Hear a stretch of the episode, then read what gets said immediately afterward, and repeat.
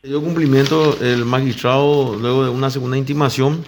teniendo en cuenta lo que resolvió el Tribunal de Apelación en su momento, cuando este jugador congeló las cuentas bancarias, los embargos que pidió la Fiscalía, no se cuantificó el monto, es por ello que intimamos ya por segunda vez y en este, en este caso se dio el cumplimiento y estamos haciendo efectivo eh, a través del secuestro de una obra, por ejemplo, de arte, de arte identificada por 35 mil dólares. También se ordena un secuestro de un vehículo de marca modelo Photon, modelo Tulam.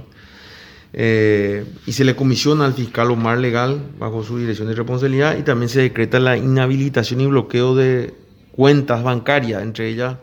cuenta corriente como también caja de ahorro por el monto de 16.154.525 200 millones de guaraníes. Con esto, doctor, eh, no puede disponer de este monto de dinero eh, el imputado Rodolfo Friedman.